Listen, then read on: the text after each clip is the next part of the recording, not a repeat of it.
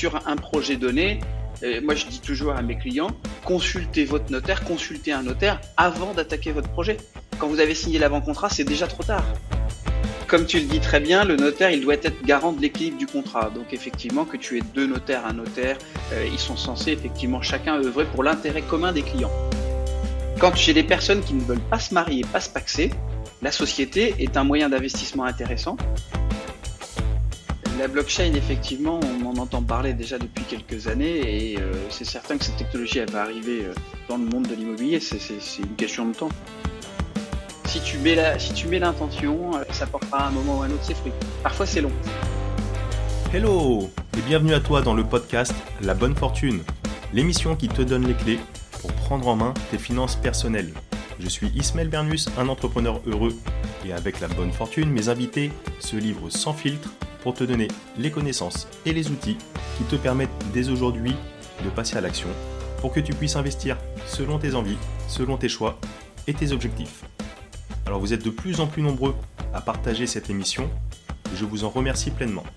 Alors si toi aussi tu es nouveau par ici, je t'invite à t'abonner en un clic à ce podcast et à continuer de poser toutes les questions sur les différents réseaux. Mes invités et moi-même nous ferons un plaisir d'y répondre. Et sans plus attendre, je te laisse découvrir ce nouvel épisode. Let's go Aujourd'hui, on, est sur donc un, épisode où on va traiter un petit peu d'investissement locatif. On est avec maître Cyril Colmagro, qui est notaire à Poitiers. Bonjour Cyril. Bonjour Ismaël.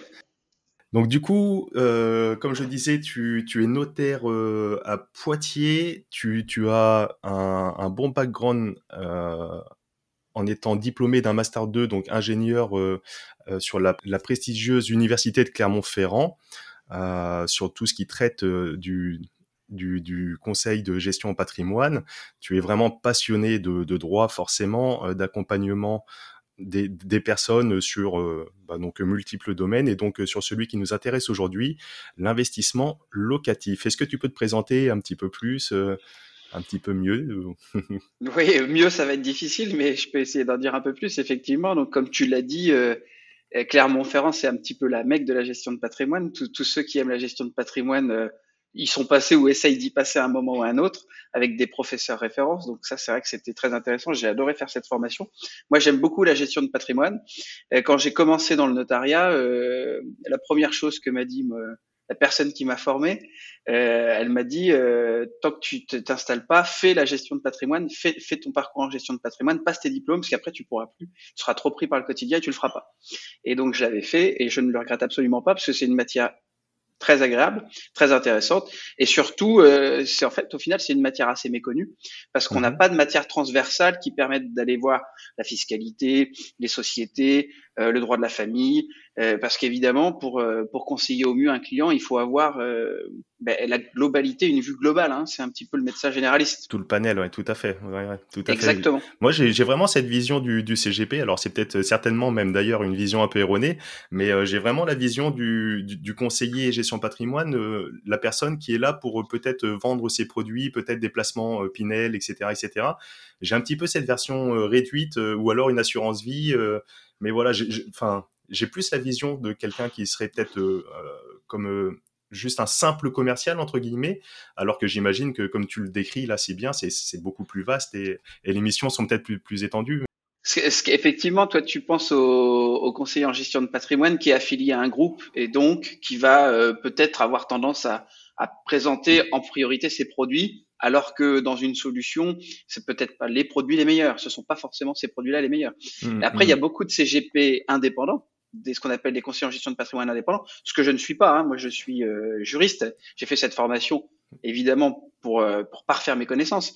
Mais euh, voilà, moi je moi je suis pas je je je je vais jamais conseiller un placement financier, c'est pas mon métier, c'est pas mon rôle. Oui, bien sûr, bien sûr, en effet, ouais. Donc tu, tu es tu es notaire euh, et, et, et, du coup justement la, la, mission, on va dire d'un notaire d'une façon générale, ça va être euh, ça va être quoi justement? Parce que là, donc euh, on est on n'est pas du tout sur le sur les conseils de placement, etc. C'est c'est vraiment là sur des actes juridiques. C'est c'est quoi dans les grandes lignes les missions d'un notaire? Parce que c'est pas forcément tout le temps très très très bien connu euh, des différentes personnes même qui souhaitent se lancer dans un investissement, que ce soit pour un premier investissement ou alors des, personnes qui veulent aller un petit peu plus loin ou, même faire des, achats, résidence principale, etc. C'est quoi les, missions principales d'un notaire? Le, premier rôle, évidemment, dans ce cadre-là, c'est le conseil. C'est-à-dire que sur un projet donné, moi je dis toujours à mes clients, consultez votre notaire, consultez un notaire avant d'attaquer votre projet. Quand vous avez signé l'avant-contrat, c'est déjà trop tard. Euh, si vous vouliez substituer une société, euh, s'il fallait pas faire une société parce que vous voulez louer en meublé alors que vous êtes parti avec, euh, vous êtes engagé avec une société civile, c'est déjà trop tard. Donc vraiment en amont, prendre son temps, consulter son notaire, consulter euh, les personnes avec lesquelles on a l'habitude de travailler, ça c'est primordial. Le conseil évidemment, petit 1, et deux, est la régularisation des actes. C'est-à-dire que du conseil, on passe à l'acte, quoi, généralement. Parfois, mhm. l'acte est inutile, donc euh, il faut le dire aussi, ça arrive. Et, donc après, évidemment, régulariser les actes de telle sorte qu'ils puissent euh, répondre pleinement au but poursuivi par les, les clients. Euh, ce que tu disais au, départ, je voulais rebondir là-dessus. Tu disais effectivement, je vois pas le notaire euh, euh, proposer des placements financiers. Effectivement, non. Moi, moi, mon rôle en tant que, que conseil, c'est de conseiller une enveloppe, une enveloppe de placement. C'est-à-dire que je vais dire à un client, compte tenu de votre cas, ce serait intéressant d'ouvrir une assurance vie. Je vais lui dire de faire une assurance vie certainement en fonds euros pour que ces fonds soient garantis, surtout s'il est assez âgé. Mais après, il va aller consulter euh, les banques de la place, les conseillers de gestion de patrimoine qu'il connaît, pour aller voir ce qu'il va mettre dans cette assurance vie, quel type de placement? Pareil pour euh, les, euh, pareil pour les sociétés. La société, c'est une enveloppe. C'est un, c'est un, c'est une enveloppe qui va porter un projet. Mais une société civile, elle peut être à l'impôt sur le revenu, elle peut être à l'impôt sur les sociétés, et surtout, on peut mettre des choses dedans. Et on peut, on peut choisir le produit qu'on va mettre dedans. Et donc, euh, c'est en ça que, que moi, mon conseil, c'est plutôt de travailler sur l'enveloppe que sur mhm. vraiment ce qui va rentrer dans l'enveloppe. Je sais pas si je suis clair. Ouais, tout à fait. Tu vois un peu le, distinguo. Tout à fait, tout à fait. Comme, comme le Pinel. Le Pinel est une enveloppe. Mais après, dans le choix de ton Pinel, euh, il y a des mauvais Pinel, il y a des excellents Pinel. Donc c'est pareil. Euh, bien sûr, en, fonction de la situation euh, du client, tu vas, tu vas l'orienter de, de, se diriger sur tel ou tel type de, de véhicule d'investissement. Donc là, en l'occurrence, tu prenais l'exemple de, de, la SCI, on va y revenir un peu plus profondément. Tu, donc tu, tu, vas conseiller sur tel type de véhicule qui va lui permettre euh, d'avoir tel ou tel euh, outil derrière, mais après, euh, ce qu'il met dedans dans ce véhicule d'investissement, après, c'est libre à la personne, bien entendu.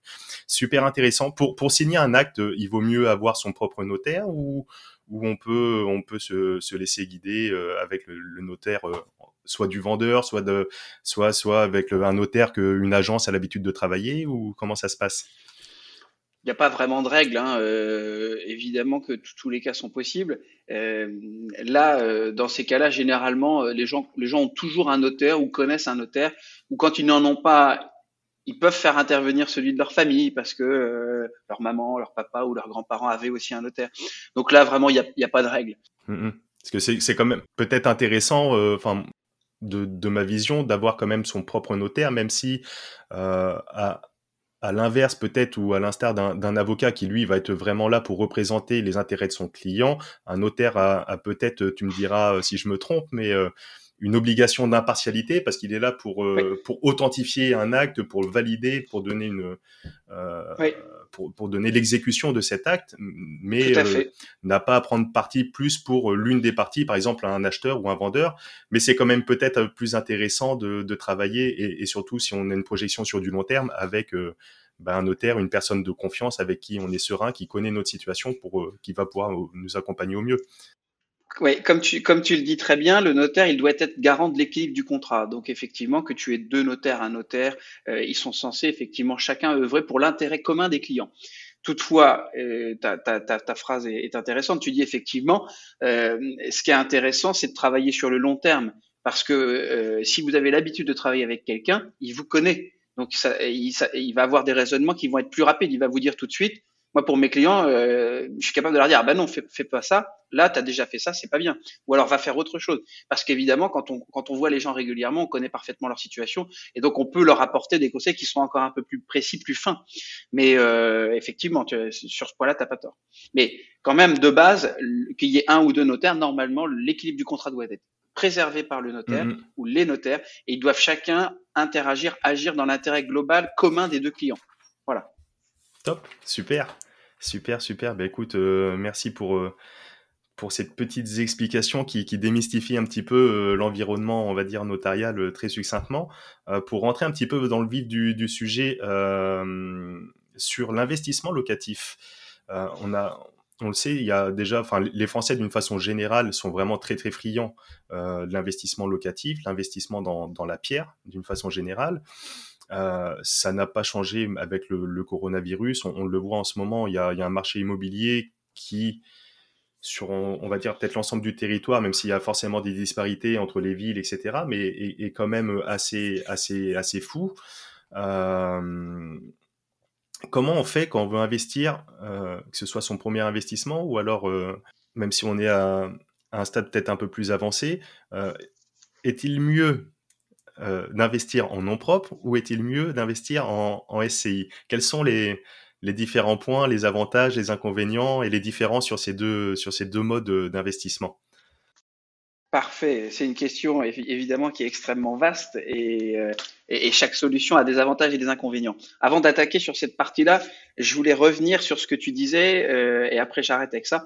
Euh, pour démystifier, tu l'as bien dit, quand, quand, tu parles de l'intervention des notaires, je voulais simplement rappeler que quand on fait intervenir un deuxième notaire dans un dossier, mm-hmm. notamment en vente immobilière, parce que c'est voilà, ça ne coûte pas plus cher à l'acquéreur.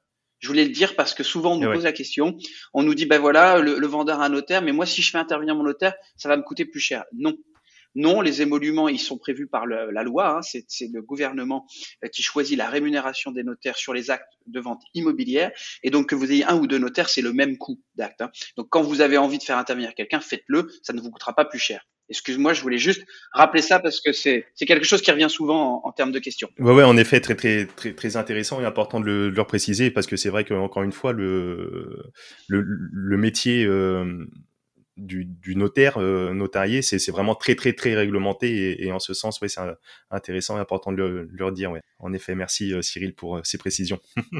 Je t'en prie. Je, relance, euh, effectivement, je rebondis sur ta question. Tu me dis, voilà, qu'est-ce qu'il est plus intéressant de faire Investir en nom propre ou en société? Alors, euh, évidemment, euh, ça va dépendre. S'il y avait une solution magique qu'on pouvait prendre à chaque fois, ça serait, ça serait intéressant, mais c'est pas le cas. Ça va dépendre de plein de choses, de, de la situation familiale de la personne, de son âge, de ses revenus, de la forme de l'investissement qu'il va souhaiter faire. Euh, s'il va acheter pour louer nu, pour louer en meublé, euh, pour louer un commerce, un commerçant, un professionnel.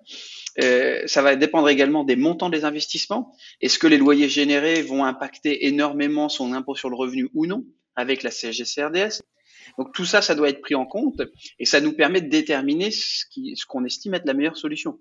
Mais évidemment, euh, on, va redétailler un peu les grandes lignes, c'est extrêmement euh, complexe. D'accord, donc là pour, euh, pour peut-être synthétiser les, les, propos, ça va, les choix vont être déterminés en fonction de la nature de l'investissement, de la nature de l'exploitation qu'on va en faire si on veut louer en nu, en meublé, local commercial, du montant global de l'investissement et du montant global des revenus locatifs qui vont être générés, de la situation euh, fiscale de la personne acquéreur, etc. Donc tous ces paramètres vont rentrer en compte et mmh. en fonction, euh, c'est là où il est intéressant de faire un petit peut-être check-up de sa situation pour dire sur tel type d'investissement, euh, en fonction, je prends la décision d'y aller en SCI ou alors en nom propre. On a bien compris, c'est vraiment très très très très fin et, et, et c'est vraiment peut-être à chaque fois une réponse qui, qui, va être individualisée. Il n'y a pas de recette euh, miracle. C'est exactement ça. Et si, si, tu veux, rien qu'en investissement en nom propre, on a euh, peut-être cinq ou six, cinq ou six possibilités. On pourrait faire du revenu foncier pour aller chercher du déficit foncier. Si par exemple on est sur un investissement dans lequel on aura beaucoup de travaux, euh, ça peut être intéressant effectivement euh, d'aller chercher ce qu'on appelle le déficit foncier parce que mhm. le déficit qui va être généré par les travaux va nous permettre euh, de manger les revenus futurs du bien. Donc on calcule, hein, on voit si on va faire par exemple 60 000 euros de travaux dans un bien, qu'on va le louer 7 000 euros par an, on sait que effectivement au bout de 6-7 ans, on aura mangé nos travaux et donc on ne sera pas imposable sur ces sommes d'argent avant 6 à 7 ans. D'accord. Euh, surtout qu'on va rajouter la taxe foncière à déduire, les, les intérêts d'emprunt éventuels, l'assurance. Donc tout ça va permettre d'avoir euh, une première vision. Donc déjà, il faut aussi prendre en compte euh, la, la, nature du bien dans le sens où est-ce qu'il va, qu'il va générer beaucoup de travaux ou non. Ça, ça fait partie des points importants. Et quand on achète directement en propre, en nom personnel, mhm. l'avantage c'est que on détient évidemment le bien seul, ce qui est un avantage par rapport à la SCI, évidemment. Dans une SCI, il faut au minimum être deux, hein. Mhm. euh, même si on a des, euh, des statuts à 99% pour l'un et 1% pour l'autre. Il faut quand même avoir un associé. Euh, quand on est en propre, on peut utiliser plein de régimes fiscaux différents. Il y a par exemple le microfoncier si les revenus sont faibles, mais le microfoncier n'est intéressant que si vous n'avez pas de, de, déficit foncier par ailleurs. Donc à chaque fois, euh, on est euh, dans, dans, un schéma qui, est, euh, qui, est, qui, peut être assez complexe. Mais euh, dans, dans, les grandes lignes, quand même, mhm. il y, a, y a deux trois choses qu'il faut retenir qui sont importantes. Par exemple, on ne fait pas de location meublée dans une société civile à l'impôt sur le revenu. D'accord. Ça, c'est ça, c'est interdit. Par il, y a, exemple. il y a une petite tolérance, si je dis pas de bêtises, euh, sur. Euh... Oui, oui. Si euh, le chiffre d'affaires généré par le meublé en rapport à la totalité du chiffre d'affaires de la société est inférieur à 10%. D'accord. Donc, euh, ouais, ouais. donc pour faire du meublé dans une SCI à l'impôt sur le revenu, euh, on doit faire de l'exploitation euh, en, en, location nue et avec une petite tolérance si, comme tu dis, moins de 10% du, du revenu total est, est issu du meublé. C'est compliqué de faire ça. Mmh, mmh, mmh. C'est compliqué et risqué. Ouais. Oui, oui, bien sûr. Bah, si, si ouais. concrètement, hein, si on achète un appartement, soit on le fait en nu, soit on le fait en meublé. Donc, euh, si on le fait en meublé, oui. on a 100% des revenus en meublé. Donc là, on peut pas le faire, tout simplement. Exactement. Voilà, ça serait une société qui a, allez, peut-être euh, 10 biens euh, il y en a neuf en nu voilà. et un bien en meublé qui, voilà, en termes de revenus, euh, sont proportionnels. Ça pourrait rentrer dans le cadre, euh, mais bon, c'est vraiment encore plus à la marge. Mais oui. Donc ouais, ouais. le mode d'exploitation, donc là en l'occurrence location nue ou meublée, va, va vraiment avoir un impact L'acquisition en nom propre, du coup, euh, en effet, donc si on est seul, forcément, euh, c'est l'avantage, on est seul décisionnaire, euh, on fait un petit peu ce qu'on veut, etc. Par contre, on peut également faire de l'acquisition en nom propre avec quelqu'un d'autre, que ce soit en couple ou avec quelqu'un de la famille, etc. On peut quand même être en nom propre. Oui, tout à fait. Alors effectivement, là on va on va distinguer en fonction du statut marital de la personne qui va investir. Est-ce que la personne est mariée, paxée ou est-ce qu'elle est en concubinage? Le concubinage, c'est euh, le fait pour deux personnes de vivre ensemble sans lien juridique entre elles. Mmh. Donc le concubinage, c'est le statut le plus précaire. Mmh. Si vous investissez ensemble, vous serez soumis au régime de l'indivision. Et par principe, on dit, la loi prévoit que nul n'est censé rester dans l'indivision et donc qu'à tout moment, l'un des deux peut demander le partage, le partage du bien. Est-ce que tu peux peut-être revenir sur ce point justement de l'indivision qui peut-être pour beaucoup euh, peut paraître euh, être comme euh, un gros mot ou j'en sais rien, mais c'est vrai que tout tout ce jargon, on va dire juridique, est pas forcément très très très facile à assimiler au début et oui. et pour moi le premier. Hein. Euh, Est-ce qu'on peut peut-être revenir sur ce point Enfin, je pense c'est très important quand même, et c'est l'une des, des, grandes différences justement entre l'acquisition en nom propre et en, en société. Il n'y a pas que ça, mais c'est un des points clés justement qui vient qui vient différencier les deux. Oui, tout à fait. Donc l'indivision, c'est le régime euh, qui s'applique, c'est 815 et suivant euh, du Code civil. C'est les, les, règles de droit qui s'appliquent dans le Code civil. Lorsque deux personnes investissent, quoi, investissent, achètent ensemble, hein, euh, ça peut être une résidence principale. D'ailleurs, c'est pas forcément tout de suite de l'investissement locatif. Euh, et donc ces personnes, donc quand elles sont en indivision, euh, la précarité de l'indivision, c'est le premier point entre guillemets négatif, c'est-à-dire qu'à tout moment l'un peut demander la, la fin de l'indivision. Donc, qu'est-ce qui se passe quand un demande la, la fin de l'indivision C'est est-ce que lui-même peut racheter? Est-ce que son, son co-indivisaire peut racheter? Et si, les, les, les, si on répond non aux deux premières questions, forcément, il faut que les deux acceptent de vendre à une tierce personne. Hein, c'est le problème de l'indivision. Sur la gestion de l'indivision, euh, en général, les gens qui sont en indivision sont en indivision à 50-50.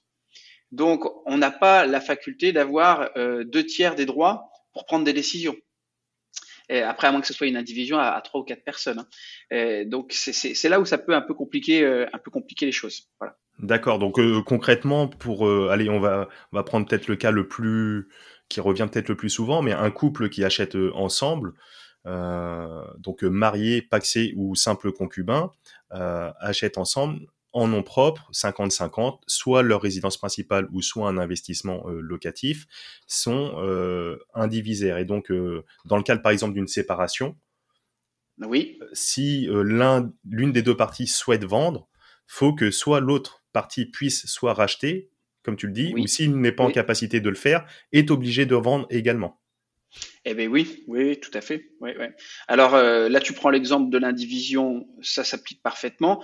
Pour l'exemple du Pax, euh, le Pax peut être rompu unilatéralement par l'un des deux partenaires. Mhm. Donc évidemment, euh, alors généralement, soit on vend, c'est quand même mieux de, de, céder et de rompre le Pax après. Mais bon, après, peu importe. Et la, la, évidemment, il y a un cran supplémentaire pour les personnes mariées, puisque s'ils en sont à ne plus s'entendre et à vendre, c'est généralement qu'on doit coupler toute la procédure à, un divorce, hein, mmh, mmh, qui mmh. peut être fait par consentement mutuel. Et dans ce cas-là, là, c'est dans le cas de la procédure de divorce qu'on pourra attribuer le bien soit à l'un, soit à l'autre. Ou si effectivement ils ont pris la décision de vendre, dans ce cas-là, c'est certainement plus opportun de vendre avant le divorce. Ça diminue un tout petit peu les frais pas beaucoup comme parfois c'est cru, mais ça diminue un petit peu. Parce qu'on diminue, euh, on n'aura pas les frais de publication aux hypothèques. On diminue pas la masse taxable parce que le droit, le, quand l'État prend un droit sur le, sur le divorce. Mhm. Quand vous divorcez, quand on liquide une communauté, jusqu'au 31 décembre de l'année dernière, le pourcentage d'impôt était de 2,5% et à partir de janvier, c'est un des seuls impôts qui a baissé, il est passé à 1,8%. Donc aujourd'hui, quand vous divorcez, vous payez un impôt d'1,8% sur la masse des biens euh, que vous détenez. Donc il a été dit de nombreuses fois aux personnes, c'est un petit peu un lieu commun, vendez avant de divorcer, ça vous coûtera moins cher. C'est vrai, mais qu'en partie, parce que ça coûtera moins cher parce que quand on publiera l'acte de divorce, on ne sera pas obligé d'aller publier aux hypothèques parce qu'on n'aura plus d'immeubles, donc on va gagner des taxes hypothécaires. Mais pour autant, l'impôt d'1,8%, il est toujours dû parce que vous êtes censé déclarer dans votre convention de divorce le solde de prix de vente de votre bien. Mmh mmh Donc, au lieu d'avoir un bien de 200 000 euros taxé à 1,8%, on a une somme d'argent de 200 000 euros taxée à 1,8%. Mais par contre, on n'a pas les frais de publication. Donc, faut, il ne faut pas croire que ces sommes d'argent ne sont plus à déclarer. Il faut légalement les déclarer. Autrement, c'est de la fraude fiscale. Parfois, euh, c'est pas toujours le discours qui est tenu, mais c'est important de le rappeler. Et euh, évidemment, euh, le, gain qu'on fait, qui est pas négligeable quand même, hein, c'est le fait de pas les publier aux hypothèques. Voilà. D'accord. Donc, on a les, trois cas, mais là, je suis en train d'opérer une digression par rapport à la thématique du jour, qui reste quand même euh, l'investissement. Et donc, pour en revenir euh, effectivement à l'indivision, dans la gestion, dans la gestion du bien entre l'indivision et la société, euh, qu'est-ce qui est le plus intéressant? Mais ça va dépendre, parce qu'évidemment, l'indivision, si vous êtes à 50-50, vous êtes bloqué. Mais les statuts d'une société mal rédigée, à 50-50, vous êtes également bloqué. À moins qu'il y en ait un qui soit gérant et qu'il ait les pouvoirs les plus étendus, Mhm. Euh, si vous êtes à 50-50 dans la société et que les statuts sont mal rédigés, vous n'êtes pas en meilleure position. Peut-être que du coup, le, là, si on reprend le, cas d'un souhait euh, d'une vente en partie, euh, la partie qui souhaite vente ne peut pas du coup imposer la vente du bien dans le cadre d'une société. Oui, d'autant plus si c'est le seul bien de la société. Parce que quand on n'a qu'un seul bien dans une société civile et que on souhaite opérer la vente de ce bien, euh, la vente du bien peut entraîner la fin de l'exercice euh, de la fin de l'objet social, la fin de l'exercice de l'objet social, et donc la clôture de la société.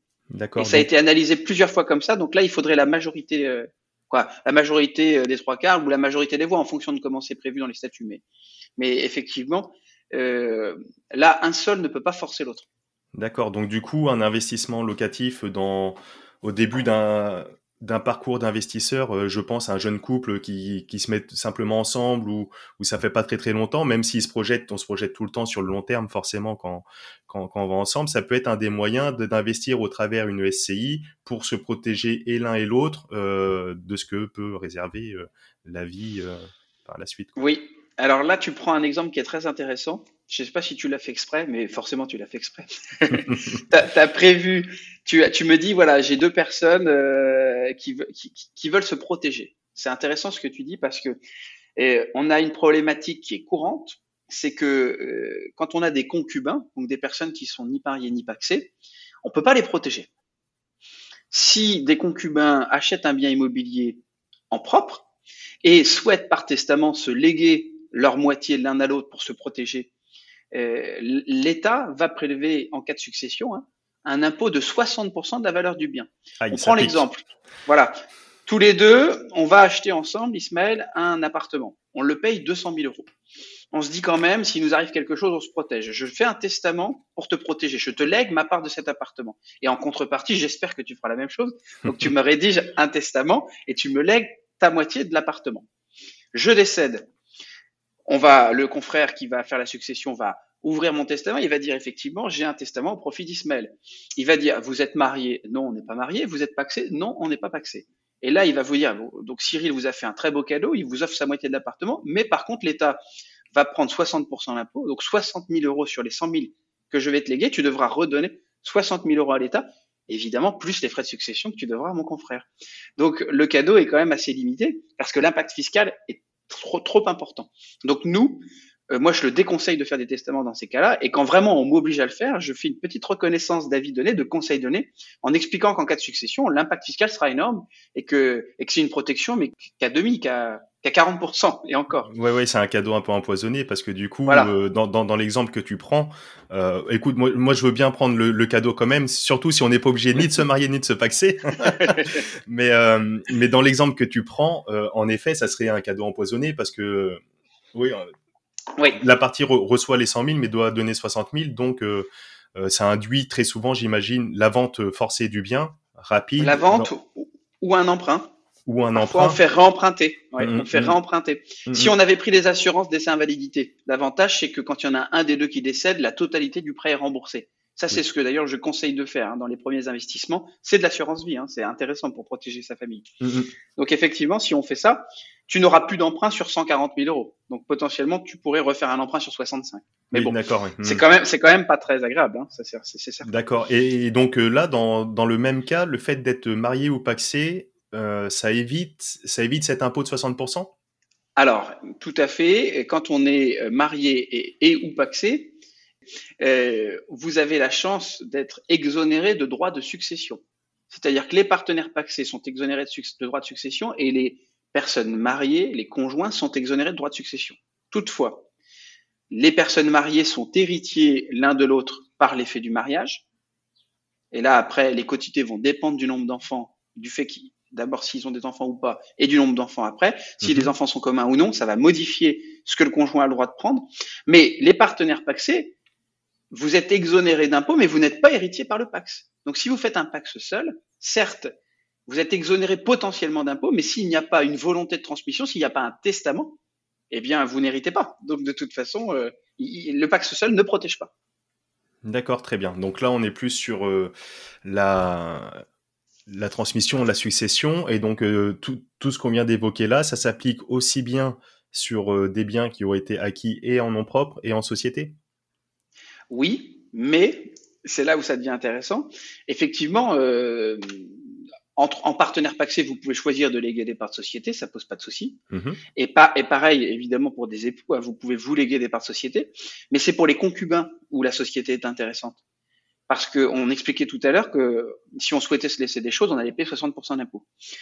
Quand j'ai des personnes qui ne veulent pas se marier, pas se paxer, la mhm. société est un moyen d'investissement intéressant, puisque je peux, par l'intermédiaire de la société, faire ce qu'on appelle, par exemple, des démembrements croisés d'usufruit. Mhm. C'est un terme barbare qui permet en fait de protéger les époux. Et en gros, euh, celui qui partira le premier euh, aura laissé par échange son usufruit à son partenaire, à son concubin. Mhm. Et donc, si vous voulez, le survivant de la société aura tout l'usufruit de la société et mhm. donc aura tous les pouvoirs si les, si les statuts sont bien, sont bien rédigés. Ça veut dire que en tant qu'usufruitier, la personne pourra rester vive dans le bien détenu par la société sans euh, devoir quoi que ce soit à d'éventuels autres héritiers. Et sans payer les 60% d'impôts. D'accord. Donc dans le cadre euh, voilà d'une acquisition d'une volonté d'investissement en couple sans volonté ni de se marier ni de se paxer, la société, au travers de tous ces mécanismes, peut être une arme oui. intéressante. Oui, mm, mm. tout à fait. Oui, ce qu'on peut pas faire euh, en droit civil, en droit des successions, on peut le faire dans le droit des sociétés là par cette technique, hein, parce qu'on échange des choses. Vous vous donnez pas, vous ne vous léguez pas. Il y a un vrai aléa. Hein, vous échangez, les deux personnes échangent leurs usufruits, mhm. puisque généralement les usufruits ont la même valeur. Elles échangent 100 euros contre 100 euros. Donc il n'y a, y a pas d'intention libérale. Il n'y a, a, pas de taxes à verser, quoi. Si, mais elles sont très faibles. Et c'est tout l'intérêt de ce montage. Euh, on le fait parfois même en, avec des investisseurs lambda. Hein. Mhm. Euh, il y a des personnes parfois qui ont souhaité investir comme cela euh, parce que euh, elles voulaient être certaines, s'il y avait un, un pépin, que, que l'autre puisse bien, euh, en tout cas, avoir les revenus des biens jusqu'à la fin de ses jours. L'avantage, c'est qu'on ne déshérite pas pour autant ses héritiers. Hein. On diffère juste le moment auquel ils vont pouvoir hériter. D'accord. Et donc concrètement, euh, concrètement dans ce cadre-là, euh, donc il y a donc euh, l'investissement au travers de la société, euh, les démembrements qui a été fait, etc. Donc ça protège le, le partenaire survivant qui peut garder, euh, vivre toujours dans le bien ou, Oui. ou, bénéficier, là si c'est un investissement locatif, donc des revenus, etc. En faire un Tout peu ce qu'il en veut. Et, et les héritiers, qu'est-ce qu'il en est? Alors là, c'est pas une histoire de. Là, on n'est pas en droit des successions. C'est-à-dire que, compte tenu de l'é- l'échange, il a été fait. S'il a été fait correctement, euh, c'est pas un acte, c'est pas un, acte libéral. Il n'y a pas d'intention libérale. C'est-à-dire, c'est pas une volonté de donner à quelqu'un. Donc, c'est un échange, c'est un acte à titre onéreux, ce qu'on appelle à titre onéreux, parce qu'on a bien échangé deux valeurs, euh, soit qui étaient égales, Mhm. soit qui n'étaient pas égales, mais dans ce cas-là, on a fait verser une soulte à celui qui était euh, bénéficiaire du lot le plus fort. C'est peut-être un peu, un peu compliqué. C'est un peu technique, mais donc il, y a une partie, on, on- en gros, on va dissocier la partie donation Il n'y a pas de donation, justement. que, que la partie succession. Là, c'est une succession. Voilà. Ça rentre pas dans le cadre d'une donation. Alors voilà, c'est pas une donation, c'est exactement ça. Donc euh, l'effet de, de, de jouer par l'échange croisé d'usufruit, c'est pas une donation, hein, c'est bien un échange, donc c'est un, un acte à titre onéreux. Et puisque c'est un échange, on n'aura pas à aller voir ce que c'est devenu dans le cadre de la succession future. Mhm. Ce qui est intéressant, c'est que si les partenaires, les concubins, parce que c'est plutôt les concubins, le terme exact c'est concubin quand on n'est ni paxé ni marié. Donc, si nos concubins ont des enfants communs, il n'y a pas de souci. Au Mhm. dernier des deux décès, ils- les enfants hériteront bien de la nue propriété des parts de la société. Mais euh, le, la question euh, subsidiaire, c'est si seulement un des deux avait des enfants, parce que c'est un cas qu'on voit régulièrement. Oui. Eh bien, par exemple, si celui qui est décédé en premier avait des enfants, eh bien, le jour de la succession euh, de cette personne qui avait échangé euh, de manière croisée son usufruit, les enfants ont bien dans la succession la nue propriété des parts de ce monsieur. Et donc, euh, c'est, ça veut dire que les enfants, techniquement, seront héritiers futurs quand l'usufruit s'éteindra. Et l'usufruit s'éteindra au, au décès du deuxième associé. D'accord. Et si le deuxième associé avait lui-même aussi des enfants, eh bien, on peut retrouver après tous les enfants en pleine propriété au dernier décès dans la société. Et généralement, évidemment, ils vendent, ils dissolvent la société, ils se partagent l'argent. Mais dans le laps de temps, on n'est pas embêté par les enfants. On a cette protection contre les enfants et notamment contre les enfants d'une première union, peut-être, de ce concubin. D'accord. Et donc ça, ça revient vraiment à ce que tu disais tout à l'heure. euh, c'est, ça peut être si c'est bien utilisé euh, la, la société, la SCI, ça peut permettre de vraiment protéger et l'un et l'autre des parties. Euh, Oui, voilà. oui, et, oui. et dans- et ces cas, euh, notamment particuliers, qui doivent être euh, relativement Courant. euh, courants, j'imagine. Euh, Tout à fait. Ok, on n'y pense, on n'y pense pas forcément, c'est sûr, quand on veut se lancer, mais c'est toujours important. Et donc encore une fois, l'importance de de bien se faire accompagner dès le début de son, son parcours, on va dire, d'investisseur, euh, notamment avec euh, justement euh, un notaire et, et- et de prendre, comme tu le disais, à juste titre, un maximum d'éléments d'information en amont du projet et, pas se retrouver au moment de, de signer l'acte, bon, au fait, qu'est-ce que je fais, etc. Ouais. Super, super intéressant. Donc, pour, pour, pour revenir un petit peu sur les différences entre l'acquisition non propre et, et société, est-ce que tu pourrais donner comme ça deux, deux trois avantages euh, sans peut-être rentrer autant dans le détail qu'on vient de le faire, c'est très intéressant. On pourrait aller euh, vraiment très très très très loin et chaque Il faut, cas. il faut me recadrer, il faut me recadrer. Euh, non, mais c'est parfait, au contraire. Mais deux, trois avantages sur euh, allez, l'acquisition en nom propre. On a vu, pour en revenir, donc euh, on est seul, euh, seul maître à bord si on achète seul, forcément. Euh, ça serait quoi les autres avantages? On peut faire un petit peu ce qu'on veut, soit du nu, soit du meublé. Oui. En fait, euh, effectivement, tu as, tu as raison. Le- si effectivement tu achètes seul, bon, mais tu prends tes décisions seul, ce qui est quand même un avantage. hein. Euh, mais on verra que la société, la société, en fait, en fonction de comment sont rédigés les statuts, permet aussi à l'usufruitier d'avoir tout pouvoir. Donc c'est intéressant aussi. Euh, su- sur le sur l'achat en nom propre, évidemment, c'est la souplesse. Le, le meublé, euh, on peut en faire. On peut faire du déficit foncier. En fait, aujourd'hui, avec euh, en nom propre, c'est peut-être là où on peut faire le plus de choses. Par contre, la société a d'autres avantages en cas de protection, en cas de détermination des pouvoirs et, notamment la volonté, encore une fois, de donner les pouvoirs à l'usufruitier. Un usufruitier en société civile peut choisir seul de vendre un bien s'il conserve la substance de la société, c'est-à-dire s'il réinvestit, mais quand même, hein, c'est un pouvoir très important pour l'usufruitier. Dans la société civile, à l'impôt sur le revenu, on ne fait pas de meublé, donc ça c'est un point négatif de la société civile. Mais par contre, on pourrait tout autant imaginer faire soit une SARL de famille à l'impôt sur le revenu pour faire du meublé, soit une société civile à l'IS, ce qui pourrait exister aussi hein, dans d'autres cas. Et donc euh, la, la, société est aussi plus intéressante en cas de transmission et en cas de volonté d'organisation d'un patrimoine. Euh, le nom propre, le nom propre, il permet d'avoir des régimes fiscaux qu'on n'a pas forcément euh, euh, donc en société civile. Donc on a dit on a le, le meublé, on a le microfoncier qu'on peut utiliser, euh, mais qu'on pourrait utiliser aussi en société civile. C'est parfait, ça, ça dégrossit bien, le tableau. Donc, euh, pour, synthétiser, en nom propre, on peut faire la location nue avec cette arme du déficit foncier notamment. On peut également partir sur la location meublée avec les, différents statuts LMNP, voire donc loueur meublé non professionnel ou loueur meublé professionnel, LMP, en fonction après de différents critères, euh, différents critères des plafonds de revenus, etc., qui, vont rentrer en compte.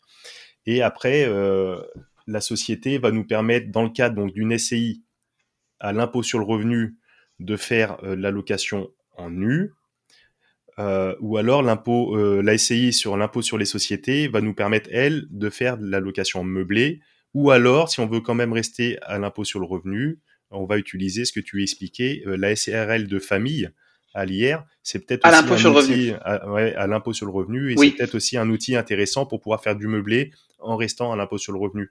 Après, euh, ça, ça, fera peut-être l'objet euh, d'une nouvelle euh, d'une nouvelle émission, comment euh, investir en meublé, en société, en étant à l'impôt sur le revenu et bénéficier de, de, tout ça. Mais on va rentrer après, c'est peut-être plus sur un, un terrain un peu plus juridique et, et, et fiscal parce qu'il y a toujours ces conséquences fiscales derrière qui, tout à qui fait. vont de pair, euh, qui vont de pair avec tout ça. Ouais. Mm -hmm. Ce qu'il faut peut-être retenir, c'est que c'est dommage de faire euh, du meublé dans une société à l'IS. Parce que l'avantage du meublé, c'est cette faculté qu'on a d'amortir l'immeuble hein, et donc mmh. de venir manger les recettes du meublé à l'impôt sur le revenu. Et l'avantage de l'impôt sur le revenu, c'est qu'au bout de 30 ans, on est exonéré de plus-value. C'est le double avantage du meublé. Donc si vous mettez de l'allocation meublée dans une société à l'impôt sur les sociétés, le bien va s'amortir, mais mmh. c'est l'avantage qu'on avait déjà au meublé en location à l'impôt sur le revenu. Donc on a le même avantage, sauf que à l'IS, l'amortissement il a une conséquence, c'est que lorsqu'on revend, quand on a amorti l'immeuble au bout de 25 ans, l'immeuble ne vaut plus rien ou presque plus rien dans la société. Donc là, on prend le taux de l'impôt sur les sociétés, donc à 15% jusqu'à 38 000 et quelques euros, et 28% au-delà, sur la totalité euh, de la somme d'argent qui va représenter la valeur du bien cédé moins euh, la valeur résiduelle du bien. Donc si la valeur résiduelle du bien c'est 10 ou 15 000 euros et que vous revendez 200 000 euros, vous allez payer l'impôt sur 185 000 euros. Donc c'est quand même euh, énorme. Ouais, là ça pique, ouais, parce que donc euh, ouais, ouais. il y a c'est ce qu'on appelle, c'est ça, dis-moi si je me trompe, la réintégration euh, de l'amortissement euh, d'un point de vue euh, comptable et fiscal du coup. Voilà, dans, dans la société à l'IS, puisque le bien va être amorti euh, généralement sur une moyenne de 25 ans, au bout de 25 ans, il reste plus que la valeur du terrain, qui lui n'est pas amortissable, mmh, qui est mmh. généralement de, de, 10% de la valeur de, de, de l'ensemble immobilier. Donc, effectivement, si on, on, passe 25 ans, dans notre société, on a comptablement, on n'a plus que la valeur du terrain, passé mmh. 25 ans. Donc, sur un bien à 200 000 euros, on a 20 000 euros. Et si on revend 200 ou 300 000 euros, entre la différence entre la valeur résiduelle de 20 000 euros et le prix de vente réel 25 ans après, donc 300 000 euros, on a 280 000 euros qui seront taxables à l'impôt sur les sociétés. D'accord. Donc c'est pour ça que c'est dommage. Le meublé, le meublé, donc s'il y a une revente, euh, si donc euh, pour pour pour synthétiser, résumer tout ça, si on souhaite faire une vente dans 10, 15, 20 ans, si on le fait en nom propre, euh, le montant de l'impôt de la plus-value va diminuer d'une certaine façon, oui. avec les années de oui. détention, etc. Mais si on fait le meublé dans le cadre de la SCI à l'IS, lui, le montant de la plus-value, elle, va augmenter au fur et à mesure des années de détention. C'est là la grande différence entre les, d'un point de vue fiscal, entre les deux, entre les deux modes d'acquisition, quoi. C'est tout à fait bien résumé. Top, mais c'est super intéressant de, de, de, voir tout ça parce qu'en effet, enfin, il y a, comme tu le disais en début d'émission, il n'y a pas de monde magique on aimerait bien avoir toute la latence de la société dans tous les cas, mais les avantages aussi d'être en nom propre et puis des, des, plus-values des particuliers dans tous les cas. Mais voilà, on peut pas forcément toujours réunir le, le meilleur des deux mondes. Et ouais, c'est intéressant. Donc pour commencer, comment comment on fait? On commence par quoi? On, on, voit un notaire, on fait un, on fait un petit bilan de sa situation, on explique un petit peu les, les, différentes composantes et puis et puis on détermine tout ça on prend rendez-vous avec son notaire, c'est la première des règles, son conseil. Après, effectivement, hein, il n'y a pas que les notaires qui sont capables de conseiller, loin de là. Euh, mais on prend rendez-vous avec son conseil et on pose les choses. Quelle est la structure familiale? Euh, Comment je vais investir? Est-ce que j'investis avec mon concubin, mon conjoint, mon partenaire paxé? Est-ce que j'investis tout seul? Est-ce que j'investis avec ma famille? J'ai beaucoup de clients aussi qui investissent toujours en famille. Les enfants, même s'ils sont aujourd'hui mariés, ils ont des structures familiales. Ils investissent avec avec papa, maman, euh, les grands-parents parfois. Et ouais, ça peut permettre d'avoir une force de frappe euh, peut-être aussi supplémentaire également. Hmm. exactement. Généralement, les, les, les, parents arrivent à un stade où peut-être ils ont moins d'emprunts personnels. Si ils ont payé leur maison, donc ils se disent tiens, on a une fenêtre de tir, on peut refaire un investissement avant notre retraite. Et donc là, effectivement, ça permet d'avoir un effet levier euh, en mettant un peu de capital dans la société. La banque est, est, est, plus amène à prêter des sommes importantes et donc à faire des investissements plus importants. Oui, tout à fait. Euh, après, quelle est la typologie? Quelle est la typologie de l'investissement Est-ce que, euh, est-ce que la personne a déjà l'idée de l'investissement qu'il veut faire? Il va venir nous voir, il va dire, ben moi j'achète tel appartement euh, qui est aujourd'hui loin meublé, ou alors il vient nous voir en disant, ben voilà, euh, je suis ouvert, euh, et là c'est encore mieux. Qu'est-ce qui serait le plus intéressant dans, dans, dans ma situation? Par exemple, si on a un client qui a déjà des revenus fonciers assez importants et qui aujourd'hui paye des impôts euh, dessus, il serait assez pertinent d'aller chercher un investissement en déficit foncier, par exemple un immeuble à rénover entièrement, parce qu'on sait qu'il va injecter beaucoup d'argent et que cet argent va pouvoir aussi lui apporter un gain fiscal sur ses revenus actuels. Donc ça, ça peut être très intéressant. Si effectivement il est à la recherche d'une couverture sociale, peut-être que et qu'il n'a pas beaucoup de revenus, peut-être que le loueur meublé professionnel est une solution. Euh, ça va être intéressant. Euh, il va vouloir euh, générer une activité qui, va lui, permettre, par exemple, il a eu un héritage, mais il n'a pas de, de, revenus actuels et il est à la recherche de ça. Et ben peut-être que là, on va aller vers du loueur meublé professionnel. Pourquoi pas? Faut pas être fermé parce qu'en fait, chaque solution a des avantages. J'entends j'entends souvent on me dire ah non, on veut surtout pas faire de loueur meublé professionnel. On veut surtout pas faire tel type d'investissement. Mais en fait, il euh, n'y a, y a, vraiment pas de règle. Hein, et, et, souvent, c'est surprenant parce que quand on s'amuse à faire les calculs, évidemment, il faut poser, il faut, il faut finir par poser les chiffres. Hein. Euh, mm-hmm. votre expert, l'expert comptable, vos experts comptables, si vous avez des sociétés déjà, l'expert comptable, vous leur dites, ben voilà, je voudrais faire ça, ça ou ça. Euh, bon, ils, ils, vous moulinent tout ça dans leur dans leur PC et ça vous et on vous dit voilà à terme quelle est la solution la plus pertinente. Donc effectivement, il faut avoir une vision globale. Euh, est-ce que vous avez des enfants ou pas d'enfants? Parce que est-ce qu'on les fait rentrer directement dans la société ou non? En général, on évite quand ils sont mineurs. On préfère attendre qu'ils soient majeurs. Mais là, là, c'est pareil. Euh, la société, euh, c'est toujours intéressant euh, en termes de transmission. On prend l'exemple de personnes qui euh, qui arrivent à la retraite, qui ont un, certain patrimoine et qui veulent acheter une résidence secondaire. Mmh. ils vont avoir recours à un emprunt. Et, et, par ailleurs, ils ont déjà beaucoup transmis à leurs enfants. Bon, eh bien là, on a une fenêtre de tir qui est extraordinaire. Quand la société va emprunter l'argent, mhm. elle va emprunter la totalité. Elle va acheter une maison au bord de la mer de 500 000 euros. Donc la société emprunte 550 puisqu'il faut payer les frais de notaire. Mhm. Euh, elle va acheter son bien 500 000 euros. Et donc l'année de l'investissement, j'aurai plus de passifs que d'actifs. Donc là, je peux transmettre les parts de la société aux enfants pour une valeur résiduelle nulle. Donc c'est quand même extrêmement intéressant. Et oui, parce qu'au début, au début de la de l'acquisition d'un bien au travers d'une société, la valeur des départs, euh, ça vaut la valeur du bien moins la valeur de l'emprunt. Donc euh, exactement. Donc c'est nul, c'est ça, c'est ça que tu dis grosso modo. Oui. Super intéressant et donc ça permet de de transmettre, de donner. Oui, c'est c'est une arme très intéressante de de transmission. Ouais. Mmh. Et, et, là, les parents euh, vont louer vont louer régulièrement le bien pour générer des revenus qui vont leur permettre au moins en partie de rembourser l'emprunt. Mhm. Si ça suffit pas, c'est eux qui remettront en gros euh, un petit peu d'argent à la société à la fin de l'année pour combler les dettes. On sait comment ça marche. Mais dans ce cas-là, euh, ça leur génère un compte courant. Mhm. C'est-à-dire que si les parents remettent de l'argent dans la société tous les ans, ils vont générer un compte courant d'associé. Ce compte courant-là sera pas transmis, mais quand même, on aura transmis tout le reste. Hein, donc c'est pas neutre.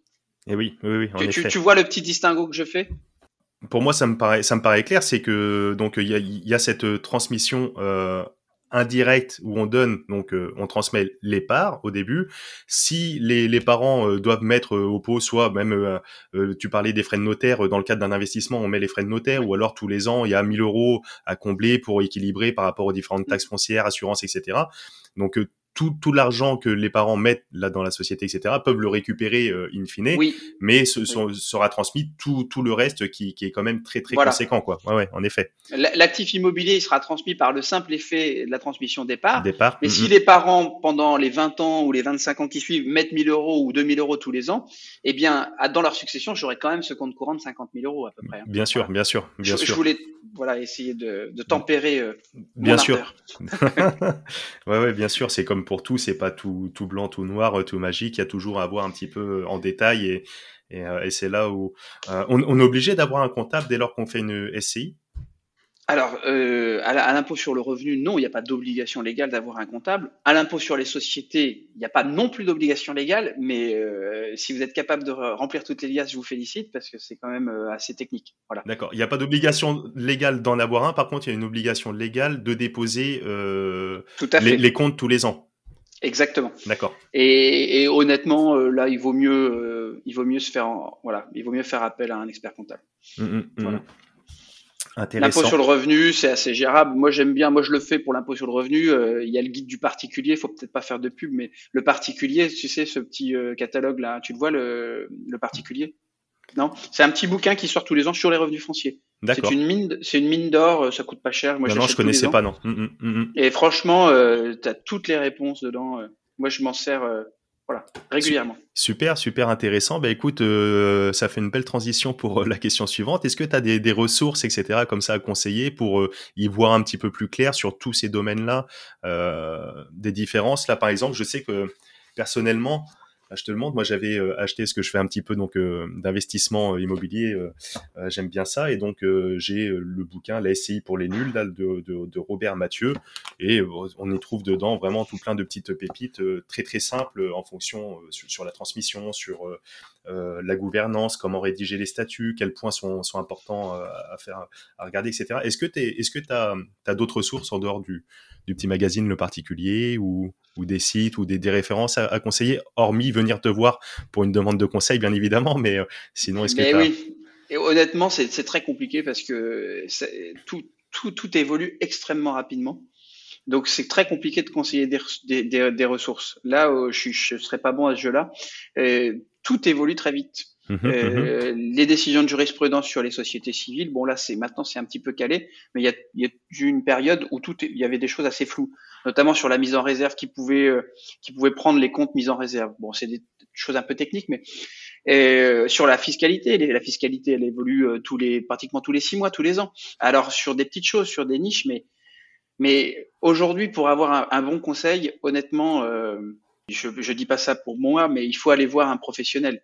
C'est c'est trop compliqué. C'est mmh. très compliqué, c'est trop compliqué, et ça bouge tout le temps. C'est-à-dire que la vérité d'hier n'est pas celle de demain, et en ressources, c'est compliqué. Le particulier euh, annuel, il est très bien fait, c'est pour la fiscalité, là, c'est vraiment pour déclarer ses revenus. D'accord. Honnêtement, c'est très compliqué de conseiller quelque chose. Nous, on a, mais euh, on a un fonds documentaire, mais mais euh, tout est mis à jour instantanément. Euh, on a le Francis Lefebvre, on a on a plein de choses. Mais mais si tu veux, c'est euh, je peux pas te demander d'acheter le bouquin. Nous, tous les ans, il, tout est mis à jour, peut-être même plus que tous les ans. Donc, eh c'est, oui. tu vois, tu vois, c'est compliqué de dire à quelqu'un, achète tel bouquin, tu seras tranquille. Et il faudrait l'acheter tous les six mois ou tous les ans. Ouais, ouais, bien Donc, sûr. Je, je, bon, voilà. Ça, ça, évolue tout le temps. C'est pour ça que vous avez, oui, j'imagine, euh, un, un, nombre de, d'heures de formation continue où je sais pas comment ouais, ça se traduit, mais vraiment ça. quelque chose. Ouais. Là, vous avez tout le temps le, le nez dans les bouquins, j'imagine. mais ça fait partie, ouais. Euh... Ouais, ouais, des choses. Euh, du coup, à titre, à titre personnel, tu, on, si on peut l'évoquer peut-être, tu, tu investis un petit peu euh? Oui, ben oui, moi j'adore ça aussi. -hmm. je, je, crois que dans nos métiers, on est un peu passionné, donc euh, moi j'ai un petit peu, euh, j'ai un petit peu tout fait. Euh, les premiers investissements que j'ai faits, c'était des, des, appartements qu'on rénovait, donc on a fait beaucoup de déficit foncier. Donc là, ça permettait quand même, grâce aux travaux effectués, d'être de nombreuses années euh, sans avoir de fiscalité sur les loyers qui étaient générés par la location. Mmh. Je fais également du meublé classique sur des plutôt des petites surfaces. Le meublé se prête mieux aux petites surfaces qu'aux grandes surfaces, mais c'est pas inintéressant. Donc là, avec l'avantage d'avoir euh, l'amortissement euh, du bien sur les recettes générées, et, donc euh, c'est un investissement qui génère pas d'imposition, donc c'est mhm. intéressant. Et, et, après, pour des investissements plus lourds, comme des locaux, les locaux de ma société, par exemple, hein, mon siège mhm. social. Bon, là, c'est des investissements qui sont plus lourds, donc j'ai fait le choix de les faire en société civile, mais à l'impôt sur les sociétés, pour pas que ça me génère trop d'impôts, parce qu'autrement, j'aurais, j'aurais, j'aurais dû payer sur les recettes trop d'impôts sur le revenu et de CSG CRDS qui m'aurait pas mis, pas permis de, de financer en fait l'opération. D'accord, d'accord. Là, c'est un vrai choix stratégique, mais mais euh, qui se paye, hein, parce qu'effectivement là, j'ai pas de fiscalité ou très peu pendant la durée de vie de la société, mais dans 25 ans, mon immeuble aura une valeur dans la société qui sera quasiment nulle euh, donc euh, à la sortie, potentiellement, ça se paye. Voilà. Ce qu'on disait tout à l'heure, oui, tout à fait. Donc euh, c'est le, retour de bâton. D'accord. Et donc l'investissement locatif que tu disais que tu fais en location nue où tu as créé ton déficit foncier et, la location meublée, tout ça, donc tu le fais en nom propre seul ou Alors ces deux-là, je les ai fait en, nom propre, voilà. D'accord. Et après sur, sur les sociétés d'investissement pour les bureaux, euh, là, je les ai fait avec une holding pour rester seul avec moi-même quand même, parce que c'est les bureaux de mes sociétés, donc je voudrais quand même avoir la main dessus. D'accord. Pas me retrouver un jour euh, pour une raison X ou Y euh, bloqué. Donc j'avais fait une, une, société, une holding, hein, euh, euh, qui peut être unipersonnelle. Donc dans une SAS, on peut être seul associé d'une SAS. Tout à fait. qui me permettait d'être porteur de part dans mes sociétés civiles, qui elles sont à l'impôt sur les sociétés. D'accord. C'est par ce montage-là que j'ai pu, voilà. Très bien. Acquérir les, les bureaux. Est-ce que tu as d'autres investissements en dehors de, de l'immobilier? Il y a, il y a d'autres classes d'actifs qui t'intéressent, peut-être les marchés financiers, euh, les crypto-monnaies, la bourse euh? Alors les crypto-monnaies, je je connais pas du tout, mais euh, je vais écouter ton émission sur les crypto-monnaies comme ça, ça va me permettre de d'avoir une connaissance un peu de la chose. Et la bourse, j'aime beaucoup, j'aime beaucoup regarder, mais à, à ce jour, j'ai jamais investi en bourse. Déjà parce que j'ai pas vraiment de liquidité, je suis très jeune, donc tout j'ai tout un quoi très jeune plus trop maintenant, 34 ans. Mais c'est vrai que j'ai investi dans l'immobilier parce que c'est ce que j'aime. Et il n'y a rien de tel que d'investir dans ce qu'on aime parce que c'est là où on est le meilleur parce que on, bah, on connaît bien le marché. Euh, il faut investir quand on connaît bien le marché. Moi, j'aime bien la bourse par principe, mais mais effectivement, je connais pas assez bien la bourse, euh, voilà, pour pour investir. Après, effectivement, quand on a un crash euh, boursier, on se dit que ça peut être une opportunité de rentrer, comme euh, avec le Covid où on avait perdu énormément sur le CAC 40, qui est revenu à 6000 points.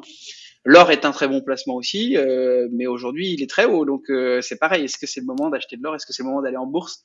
Alors que la, bourse est très haute, l'or est très haut, et l'immobilier est aussi très haut, donc tout est très haut. Donc euh. ok. Et, et, à l'inverse, donc est-ce qu'il y a vraiment une classe d'actifs ou un type d'investissement que que tu ne souhaites absolument pas faire par conviction, par choix, par vraiment où tu, tu, tu n'iras jamais mettre les pieds? Non, je suis pas fermé. Alors, à moins qu'il y ait, peut-être des choses auxquelles je, je, pense pas, mais non, je suis pas du tout fermé à une classe, euh, à une classe d'actifs, comme on dit effectivement. Non, non. Euh, en ce moment, c'est vrai que les, les assurances vie euh, sont ne rapportent absolument rien, donc c'est un petit peu dommage, peut-être, euh, quoi, pour les fonds euros évidemment. Hein là, j'ai ouais, du mal aujourd'hui aussi à aller investir en bourse, pas parce que j'aime pas, parce que je trouve ça trop haut en fait. Aujourd'hui, tout me paraît très haut. C'est ça qui est un peu embêtant dans, dans, ce qui se passe actuellement, et ce qui aussi me fait un peu douter de l'avenir. Même si euh, je suis pas pessimiste par principe, mais quand on voit que la bourse est haute, que l'or est haut, que l'immobilier est haut, généralement, ce sont un peu des vases communicants. Quand il y en a un qui monte, l'autre baisse. Et là, et là, on a un marché qui est un peu, euh, voilà, je sais pas, c'est, je trouve ça un peu étonnant en ce moment. C'est vrai que c'est, une période un petit peu particulière et on a l'occasion euh, euh, sur les différents intervenants qui passent ici sur l'émission de, de l'exprimer. Et c'est vrai que c'est, un petit peu particulier. D'où, d'où l'intérêt peut-être aussi de justement peut-être pas mettre tous ses œufs encore une fois dans le même panier et d'être aussi diversifié sur les sur les différents types euh, d'investissements. Euh, oui, tout à fait. Top. Est-ce que, est que tu as une, application euh, coup de cœur, que ce soit pour la, gestion toi de tes, investissements ou, ou alors dans, ton quotidien, ce que, ce que tu utilises quotidiennement, que tu pourrais recommander? Alors comme ça non, c'est vrai que j'ai vu que il y a des applications qui étaient sorties sur la gestion notamment immobilière qui permettaient de gérer les loyers, les logements en fonction de ce qu'on avait, mais je m'y suis jamais vraiment penché. Pour l'instant, euh, je suis très archaïque. Je travaille avec mon papier. J'ai mes enveloppes à la maison pour chaque euh, chaque logement et je mets dans chaque enveloppe euh, des grosses enveloppes évidemment. Euh, non, j'ai une gestion, j'ai une gestion des années 60 là. Je suis pas très bon de ce côté-là. Bon, du moment qu'on s'y retrouve, euh, après, après c'est peut-être aussi ton côté où tu veux pas faire de, de, publicité, de placement de produits, où tu restes très, euh, très, très ah sobre dans ton propos. non, non, non, non, même pas. Mais euh, très, très, honnêtement, en, je sais qu'il y avait, je sais que j'ai vu des applications passer. Et je me demande s'il n'y a pas un poids de vin d'ailleurs qui avait créé une application sur la gestion sur la gestion des biens euh, de manière générale. Euh, pour tout dire, euh, j'ai une application, mais qui est pas, qui, servira à rien. J'ai une application euh, des généalogistes Cotorori qui me permet de, de calculer les prorata, tout ce qui est prorata de taxe foncière, prorata de charge du trimestre en cours. mais, mais ça, pour vous, ça n'a pas un grand intérêt. il y a les simulateurs de prêt dedans. Euh, Je m'en sers aussi pour. Euh, mais c'est pas c'est pas un truc folichon, hein. Non non, c'est pas. Ouais, ouais, je suis sûr t'en connais des plus intéressantes que moi. Oui oui, moi, enfin moi personnellement, personnellement c'est ça. J'utilise une application sur le simulateur de prêt. Alors j'ai plus le j'ai plus le, le, nom. Et après en termes de gestion locative euh, et, et, même de de en dehors de la gestion locative euh, que j'utilise moi cette application, mais surtout pour la projection fiscale, j'utilise énormément rendement locatif. Euh, l'application rendement locatif. Donc c'est tout un petit simulateur où tu rentres tous les paramètres, tous les données en fonction du bien, est-ce que c'est du meublé, pas meublé, non propre, etc., etc. Et il y a une version euh, gratuite de l'application avec pas mal de fonctionnalités et qui permet d'avoir une projection euh, de l'impact fiscal ben vraiment à long terme en fonction de la situation des revenus et il prend vraiment tous les paramètres en compte c'est vraiment une application très très très poussée et pour en avoir discuté même avec les comptables etc ils sont ils reconnaissent que c'est que c'est bien fait et qu'ils sont vraiment vraiment très très proches de la vérité euh, derrière. Donc ça, encore une fois, euh, ça n'exclut pas un, un, conseil euh, par un vrai professionnel, etc., qui a toutes les billes en main, mais ça peut permettre d'avoir déjà une bonne vision. Voilà pour en tout cas l'impact fiscal de la chose. Donc rendement locatif. Rendement locatif, oui, tout à fait, tout à fait, tout à fait et j'ai pas d'action dans la société. euh, ouais, cool, cool. Euh, avant, avant de terminer, euh, c'est super intéressant, euh, en tout cas tout ce qu'on a évoqué là.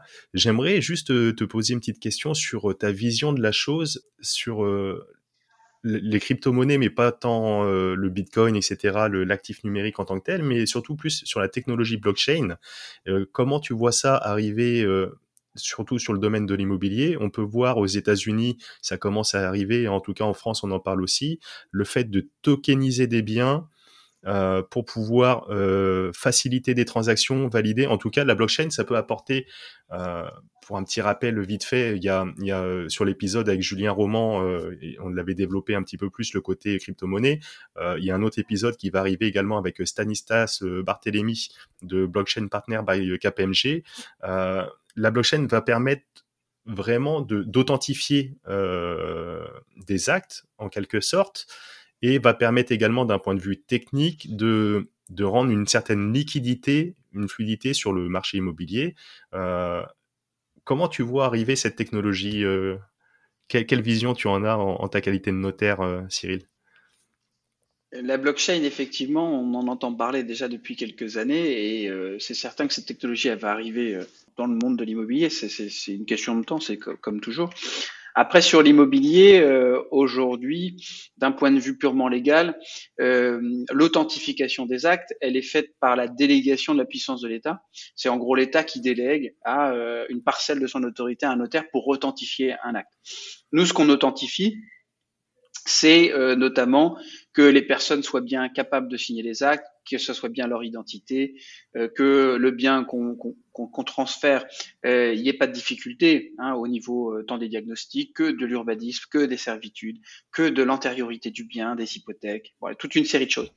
Évidemment, dans nos métiers, il y a une lourdeur administrative qui est importante hein, parce que on a besoin d'avoir tout un tas de, de, de pièces hein, pour justifier de la qualité de notre acte, pour justifier que le travail qu'on aura euh, rendu soit euh, entre guillemets inattaquable. Voilà. Mmh mmh euh, la, la, blockchain à l'avenir, elle va nous aider effectivement parce que quand on aura rentré les informations dans la blockchain, normalement ces informations elles seront inviolables. Hein, voilà. Ça, ça, va nous garantir mmh cela. Mais en amont, quand même, il, il, va falloir quand même faire ce travail de, de, de, de, de vérification des données et d'entrée des données. Euh, alors certainement euh, qu'à terme, ça nous fera gagner du temps. Euh, nous, en France, on doit publier euh, ce qu'on appelle euh, les, les, biens au bureau des hypothèques. Hein, c'est la manière donc de, mm-hmm. de, de l'État pour l'État de prendre connaissance des transferts de propriété. Et ça, ce pouvoir-là, on le détient de l'État et il n'y a que les notaires hein, qui peuvent faire cela euh, à ce jour. Ça peut mhm. évoluer. Hein. Et donc la, la, blockchain, elle ne pourrait être mise en place pour nous dans notre métier hein, que en partenariat avec l'État. Je, je, je, peux le voir que comme ça. Si on veut que, que demain ça fonctionne et que ce système euh, puisse être développé en France, pour nous, dans notre branche d'activité, ça ne pourra être fait que, que main dans la main avec l'État. Bien sûr, il y aura très certainement une, une, régulation euh, qui est déjà un petit peu en cours, un peu dans les tuyaux, mais qui, qui va être qui va être associé à, à, ça, que ce soit pas le Far West forcément. Euh. Oui, avec, avec, des difficultés parce que bon, moi je suis pas spécialiste des technologies, mais la blockchain, le principe, c'est que il y ait une petite parcelle d'information un peu partout dans le monde. Mmh c'est ça, hein, tu es d'accord avec moi. Oui, oui, tout à fait. La, la, la blockchain, euh, après, euh, en tout cas initial, il y, y, a différents types déjà de, de blockchain qui existent, mais euh, d'une façon, générale, la blockchain, c'est un organe qui se veut décentralisé, où, où, chacun peut vérifier l'exactitude des informations en fait. Et donc avec euh, un fonctionnement. Alors je vais pas être le, le, plus le plus à même à en discuter. C'est pour ça qu'on va faire venir très très prochainement Stanislas sur sur le podcast. Mais avec des, des, nœuds de réseau où, où chacun met sa puissance de calcul des ordinateurs à disposition mm. pour pouvoir vérifier etc etc et, et en effet donc comme tu le dis c'est que chacun détient une petite partie de la, la solution. Mm, mm. et c'est là où on va sortir à une difficulté une difficulté de souveraineté. Euh, l'État français, la souveraineté nationale, pour nous, le notariat, euh, tous nos serveurs doivent rester en France, toutes nos données doivent rester en France. Et, et, et donc, il va falloir qu'on crée, si on veut, euh, si on veut rentrer dans cette technologie, il faudra que notre blockchain, elle soit complètement et uniquement en France, par exemple. Oui, oui c'est possible. Après, il y a, il y a, il y a des blockchains qui sont elles centralisées euh, De base, la technologie blockchain, en tout cas avec le Bitcoin, c'était c'était cette volonté d'être décentralisé, où, où il n'y ait pas justement euh, d'intermédiaire euh, de confiance qui soit là pour valider, authentifier une information. Mais aujourd'hui, il y a des blockchains qui existent euh, euh, et des crypto-monnaies qui sont elles centralisées. Il y a eu le projet là de, de Facebook, la crypto Libra, qui est maintenant Diem, qui est en projet, etc. donc ça, c'est une crypto-monnaie qui est, qui sera adossée, je sais pas sur quelle blockchain, mais c'est un projet qui est très centralisé. Euh, donc, donc euh, oui, il y, aura des possibilités euh, j'imagine très très facilement de de, de, de, faire ça et puis de pour respecter toutes les conditions de, que, que tu évoquais là jusque là. Ouais. Mmh. Bah c'est les difficultés peut-être qu'on aura euh, par rapport à, à d'autres sociétés ou à d'autres parties euh, des activités économiques qui seront plus plus libres. Euh, mais effectivement, si demain on peut avoir de connecter les services d'état civil euh, pour avoir les pièces d'état civil sans demander à une mm-hmm. secrétaire de mairie de l'embêter, de lui demander une copie d'un Si on a une espèce de centralisation de toutes ces pièces, mais ce qui est un travail énorme, hein, quand on, quoi, c'est sur des milliards de données. Bien sûr, ça, ça va pas se faire en, en, deux jours. Ouais, ouais. c'est complètement vertigineux, mais mais par exemple, nous aujourd'hui, le, notariat a toujours été en, en, avance sur son temps, même si c'est un métier qui peut paraître poussiéreux. Euh, on est les premiers à avoir signé de manière électronique, on est les premiers à signer des actes en visioconférence authentique électronique. Euh, on a toujours eu un temps d'avance, quoi, ou en tout cas pas de temps de retard sur cette technologie-là. Mmh, mmh, euh, mmh. Et, et, et c'est à nous aussi, quoi, c'est à nos instances. Hein, demain de, bah, de, de, de, par, par la prospective, regarder ce comment on va pouvoir utiliser cette technologie, comment on va pouvoir la développer, comment on va pouvoir se l'approprier, parce que il faut pas manquer un virage non plus. C'est souvent un peu le problème. Euh, on peut on peut aussi très vite euh, être euh, être euh, déphasé. Alors que mm-hmm. jusque là, honnêtement, on a on a beaucoup de défauts, mais honnêtement, la profession a toujours été en, tête. Nous, tous nos échanges sont dématérialisés hein, avec l'État. Les, hein. C'est quand même déjà assez extraordinaire. ouais, bah super, super intéressant en tout cas d'entendre ton discours et ta vision sur sur cette technologie qui arrive, euh, parce que c'est vrai comme tu le disais, il y a, peut-être euh, peut-être d'autres personnes qui elles sont, sont moins enclins en tout cas à, y aller, à, à, se projeter ou voient ça peut-être d'un plus mauvais œil. Euh, donc ouais, non, c'est intéressant et ça fait du bien euh, d'entendre ça après euh, ton jeune âge de, de 34 ans. Il est certainement aussi pour quelque chose ou ton ouverture d'esprit, etc. Et donc c'est toujours plaisant ouais, de d'entendre des discours plutôt positifs et de vouloir embrasser la technologie. De toute façon, effectivement, on ne peut pas aller contre certaines évolutions. Alors après, je dis pas qu'il faut, faut pas faire n'importe quoi non plus, évidemment. Et les choses seront cadrées et ça va rentrer dans les process qui seront très longs, euh, déjà de vérification de la qualité de, de ce, qu'on veut mettre en place par l'intermédiaire de la blockchain. Mais c'est c'est demain quoi. Moi, je c'est sûr qu'avant ma retraite, euh, j'y aurai droit. Donc euh, voilà, pour l'instant, euh, je, je, je, peux pas être je peux pas être contre. On peut pas être contre quelque chose qu'on d'ailleurs qu'on connaît pas de base. C'est compliqué. Mais ça va venir, je pense que tout ça, ça va rentrer, euh, voilà, ça va rentrer un petit peu dans les mœurs, et puis on va regarder euh, qu'est-ce que ça peut nous apporter aussi en tant que praticien du droit? Euh, ça va certainement aussi nous permettre de, de faire des choses euh, extraordinaires. Maintenant, aujourd'hui, on, on, signe plus les actes papier ou très peu, vraiment quand on est obligé de se déplacer parce que l'ordinateur et la connexion internet passent pas. Mais avant, on signait tous nos actes papier, donc on paraffait toutes les pages des, des dossiers, les annexes, les signatures. Tout ça, on le fait plus. C'est un temps administratif qui n'a qui n'apportait pas de plus-value euh, ni au client ni à l'acte en lui-même. Hein, c'était du, mais, mais c'est du temps qu'on devait consacrer quand même. Donc dans l'évolution, euh, euh, dans l'évolution, même si évidemment euh, ça change les, les, habitudes, il faut toujours se reformer sur des nouvelles technologies. On a quand même bénéficié d'avantages qui sont intéressants. Aujourd'hui, de pouvoir travailler avec l'acte électronique, la visioconférence, l'acte à mhm. distance, c'est quand même, euh, je sais pas, mais euh, voilà, c'est quand même génial. Donc, voilà, qu'est-ce que la blockchain va pouvoir nous permettre de faire qu'on peut pas faire aujourd'hui Et est-ce que, évidemment, ce qu'elle va permettre de faire euh, en, sera plus intéressant que ses contraintes? C'est toujours pareil, euh, voilà. Mais il n'y a pas de raison. Super intéressant. Ben, Aujourd'hui, on aura, euh, tu vois, moi aussi, je, je digresse énormément et on aura bien dérivé euh, sur, sur euh, différents sujets et, et c'est vraiment super, super intéressant. C'est le but de l'émission aussi, c'est très, très libre. Euh, sur la bonne fortune, il y a, y a le thème de base et puis on peut, on peut aller pousser d'autres portes pour découvrir de nouveaux horizons. C'est top. Euh, ben écoute, ça fait à peu près une, une, une heure qu'on est ensemble environ. Est-ce que, juste pour finir, tu as un petit mantra je crois, ou une petite croyance euh, que tu te répètes euh, souvent. C'est pour se donner du courage, oui. À cœur vaillant, rien d'impossible, évidemment. Super. Mais ça, ça, ça, marche dans le rugby. On est euh, tous les deux. bon, Ismaël, tu as joué au rugby beaucoup. Moi, j'ai joué aussi au rugby. J'adore ça. Et tu as, toujours ces, ces matchs-là qui sont improbables où l'adversaire est plus fort, mais tu vas quand même le gagner à la niaque. Tu as vécu ça forcément. Exactement. ben voilà. À cœur vaillant, rien d'impossible. Et ça, ça marche euh, dans les affaires, dans, le travail, euh, partout. Si tu mets l'intention, euh, ça portera à un moment ou à un autre ses fruits. Parfois c'est long. Faut, faut pas désespérer, mais ça arrive toujours. J'adore. Bah écoute, j'embrasse, ce mantra et, je le partage à 2000% Cyril. Merci, merci pour tout. On, va rester sur cette belle note et écoute, ça sera un grand plaisir de te faire revenir pour évoquer d'autres sujets euh, également. Euh, merci pour euh, ton temps, parce que je sais que tu es bien occupé aussi. merci pour tout, Cyril, et je te dis à très très vite. Merci à toi de ton accueil. Nous voilà arrivés à la fin de cette émission et je te remercie pleinement pour ton écoute attentive. Alors si tu as apprécié, n'hésite pas à le dire en commentaire et si tu as appris quelque chose dans cet épisode, je t'invite également à laisser la note maximum sur les différentes plateformes et notamment Apple Podcast tu le sais, c'est ce qui nous aide pour le référencement de cette émission. Aussi, si tu penses que celle-ci va intéresser deux ou trois amis ou proches autour de toi, n'hésite pas à leur partager également. Et si tu veux aller plus loin encore, tu peux nous retrouver sur l'ensemble des réseaux et notamment Instagram. Et comme on le sait, la distance entre les rêves et la réalité s'appelle l'action.